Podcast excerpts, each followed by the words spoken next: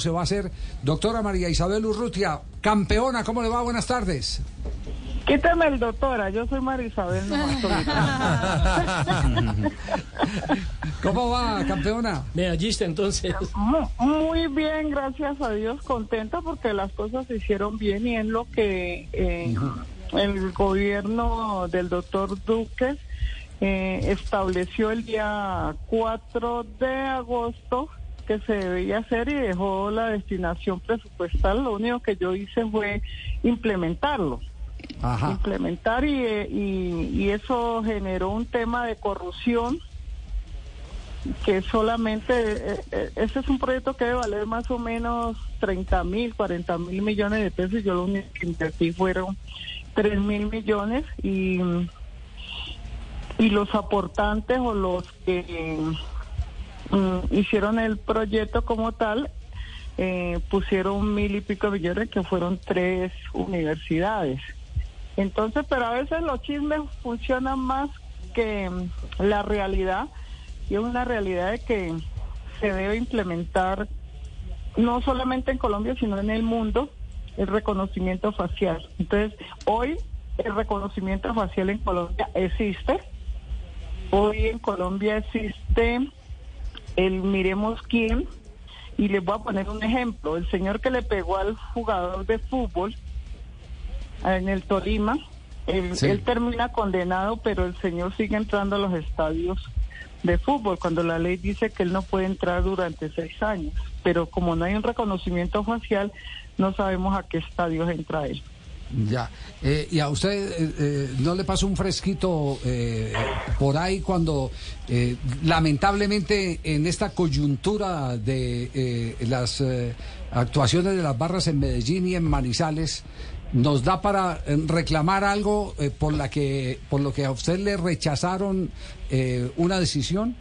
No, no, no siente un fresquito, a ver cómo, cómo es eso. Pues no me da un fresquito porque es triste que hayan 89 personas eh, agredidas que en el otro estadio y que así sucesivamente van a seguir saliendo cosas. Y tercero, que hoy por hoy mm, los equipos de fútbol o eh, tenga que pagarle a la gente o a algunas personas para que tengan tranquilos eh, eh, una cosa que es necesaria, que es que pueda ir toda la familia a ver un partido de fútbol, pero toca pagarle a un, a un mínimo eh, sencillamente por la delincuencia. Claro, yo cuando me refería al fresquito es el fresquito personal, no, no, porque de ninguna manera podemos compartir el que, el que para conseguir un logro, un reconocimiento o una eh, reivindicación eh, pues tenga que ver uno tanta gente caída y aporreada, eh, pero pero me, refería a lo personal.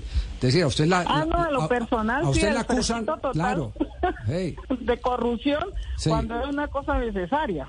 Ajá, y, y, una, y una cosa eh, que ahora todos están clamando empiece a funcionar lo más rápido posible. Sí, señora, a mí eso y